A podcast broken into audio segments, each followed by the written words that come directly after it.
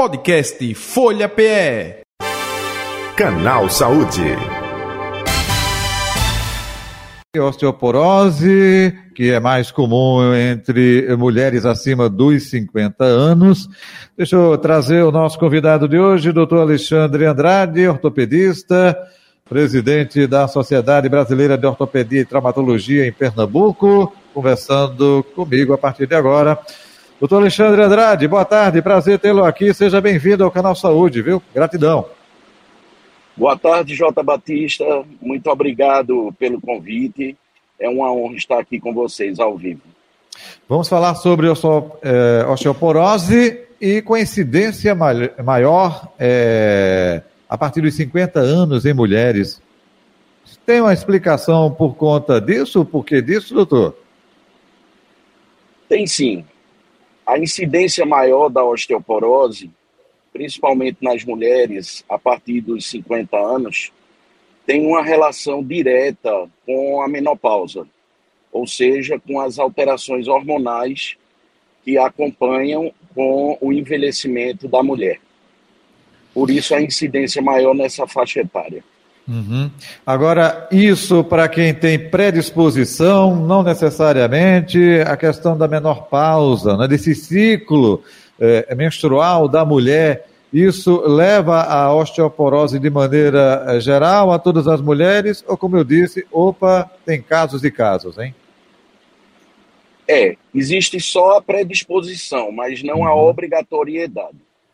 Na verdade, a osteoporose ela é uma doença muito relacionada também aos hábitos de vida. Então, temos casos de mulheres com, na menopausa, com mais de 50 anos, que não têm diagnóstico ainda firmado de osteopenia, que seria uma diminuição da massa óssea, ou até da osteoporose propriamente. Uhum. Doutor, osteoporose é o enfraquecimento do osso, a fragmentação, deixa eu falar popularmente, é o osso virando pozinho, é? Então, o, na verdade, a osteoporose, ela é firmada num estudo chamado densitometria óssea, e essa densitometria óssea, ela tem alguns desvios padrões que indicam se o osso está enfraquecido ou não. Então, na verdade, alguns popularmente dizem que é uma doença do sorrisal, do esfanelamento ósseo, enfim.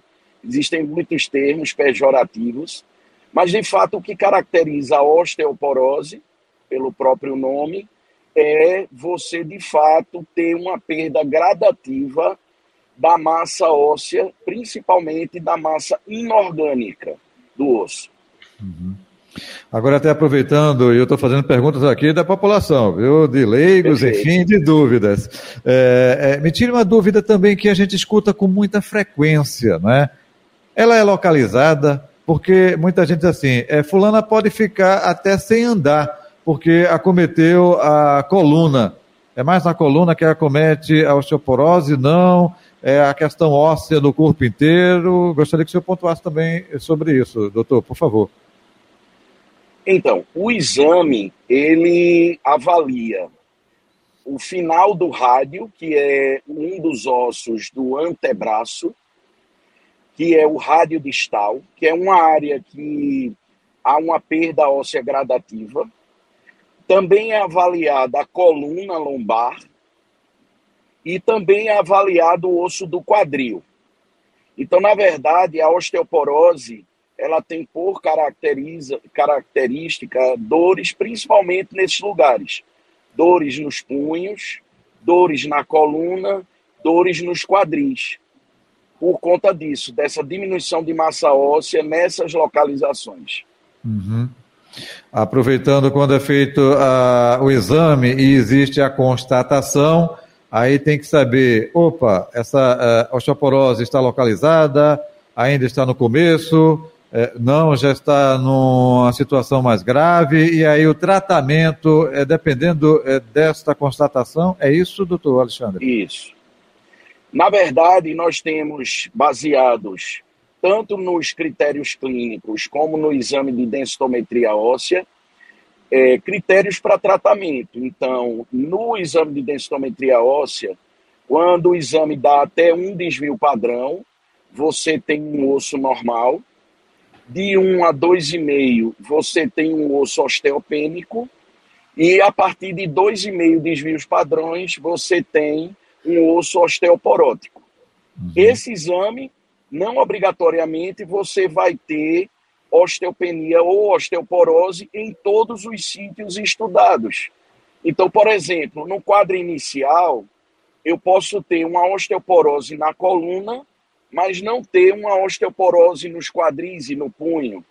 Eu posso ter uma osteoporose nos quadris, mas não ter uma osteoporose na coluna ou nos punhos. Então, não é obrigatório você ter de forma linear uma osteoporose nesses três locais. Uhum, entendo.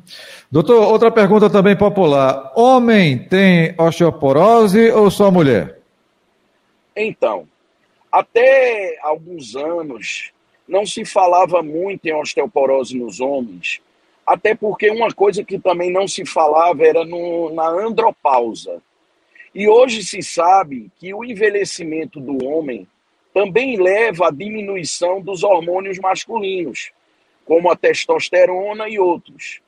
Então, de uma forma mais tardia, por isso que a osteoporose no homem, ela normalmente, quando relacionada a alterações hormonais, ela vem mais tardiamente, depois de 55, 60 anos, mas já se pode sim ter diagnóstico de osteoporose em homens.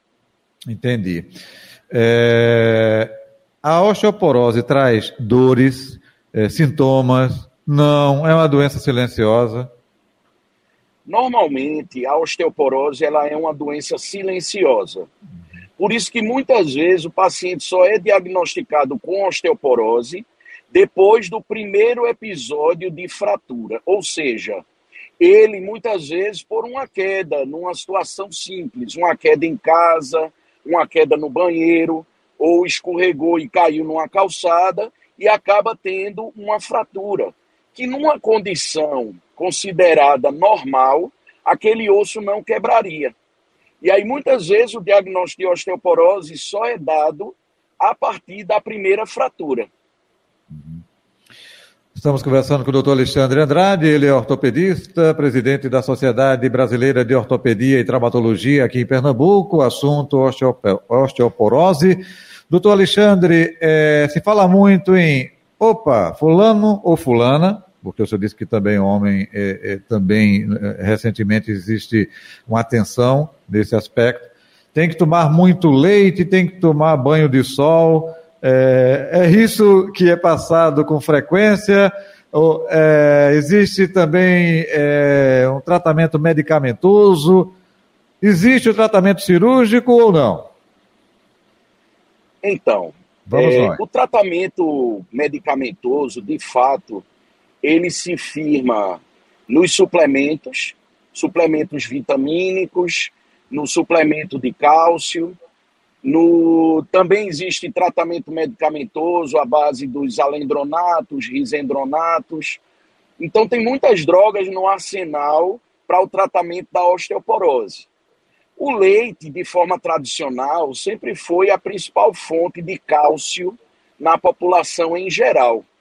Obviamente, principalmente em pacientes com mais idade, tem que ter o cuidado da questão se a pessoa é intolerante à proteína do leite, porque às vezes você aumenta a ingestão de leite em pacientes com mais idade e eles deixam de ter tanta queixa de dor é, no sentido do esqueleto e passam a ter sintomas gastrointestinais. Uhum. Então, muitas vezes a gente prefere repor o cálcio mais em medicamentos e também, por exemplo, uma coisa que se faz muito do ponto de vista popular é você pegar estruturas que são ricas em cálcio, como é, casca de ovo, por exemplo. Uhum. Tem muita gente que pega a casca do ovo, faz o farelozinho e bota na comida, muitas vezes. Aquilo também é uma forma de você repor cálcio na alimentação. Uma espécie de farinha, né? Se torna uma farinhazinha, Isso. né? Exato. Farinha de casca então, de ovo. farinha de casca de ovo. Muitas vezes é até melhor do que o leite, porque, como eu falei, tem pacientes que são intolerantes à proteína do leite e acaba desenvolvendo algum outro tipo de sintomatologia que não tem a ver com a osteoporose. Certo. Eu perguntei também, banho de sol faz bem? Fortalece Perfeito. os ossos? Nós, na verdade, ingerimos, tanto por via medicamentosa, às vezes, e também por via alimentar, a forma inativa da vitamina D.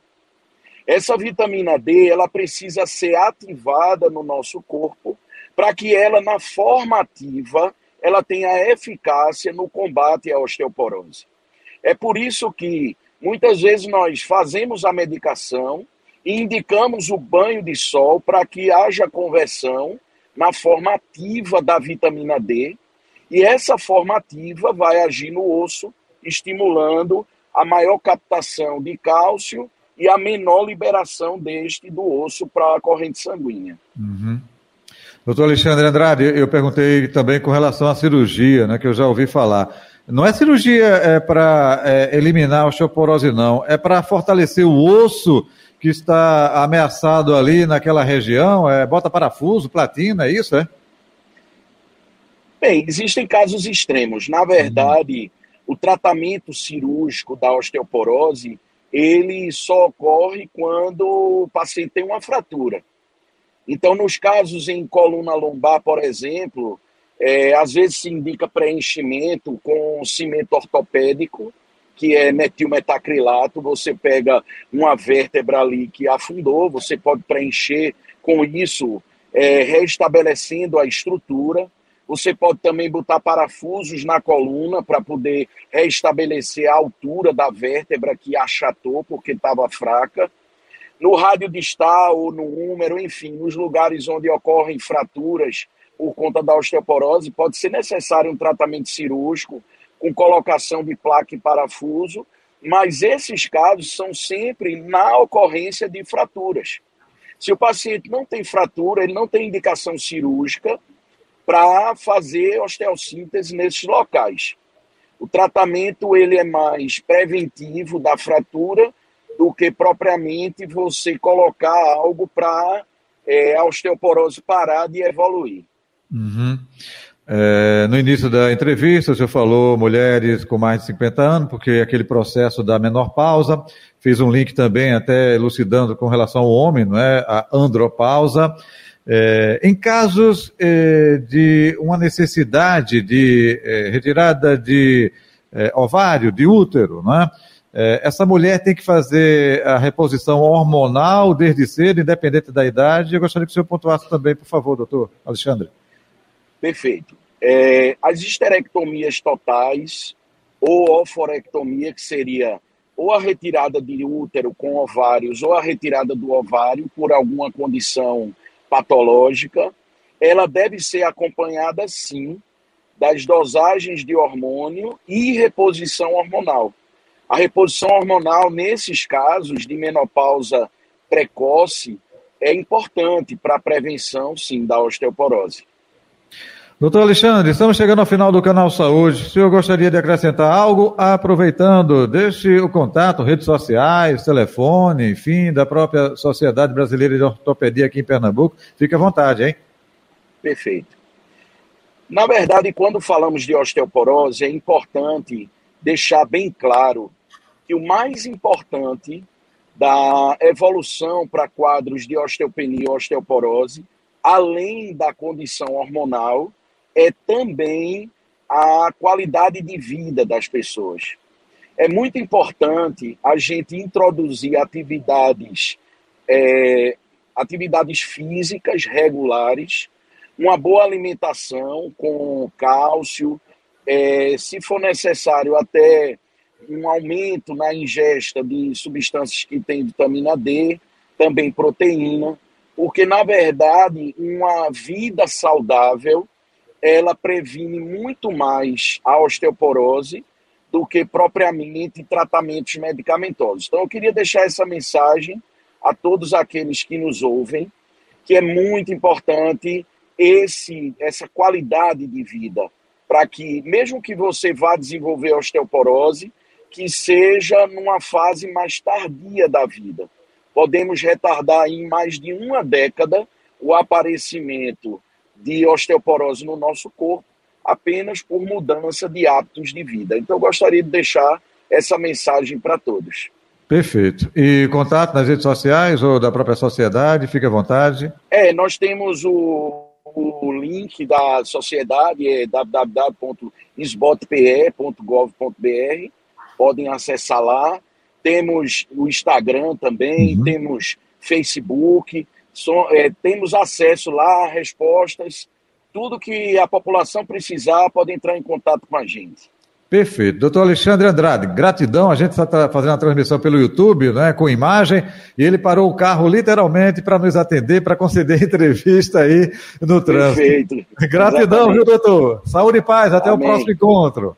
Até o próximo. Obrigado. Boa tarde. Obrigado. Doutor Alexandre Andrade é ortopedista, é presidente da Sociedade perdão, Brasileira de Ortopedia e Traumatologia aqui em Pernambuco, seccional Pernambuco concedendo a entrevista, participando do nosso Canal Saúde. Canal Saúde que vai ficando por aqui, volta amanhã nesse mesmo horário. Podcast Folha PE.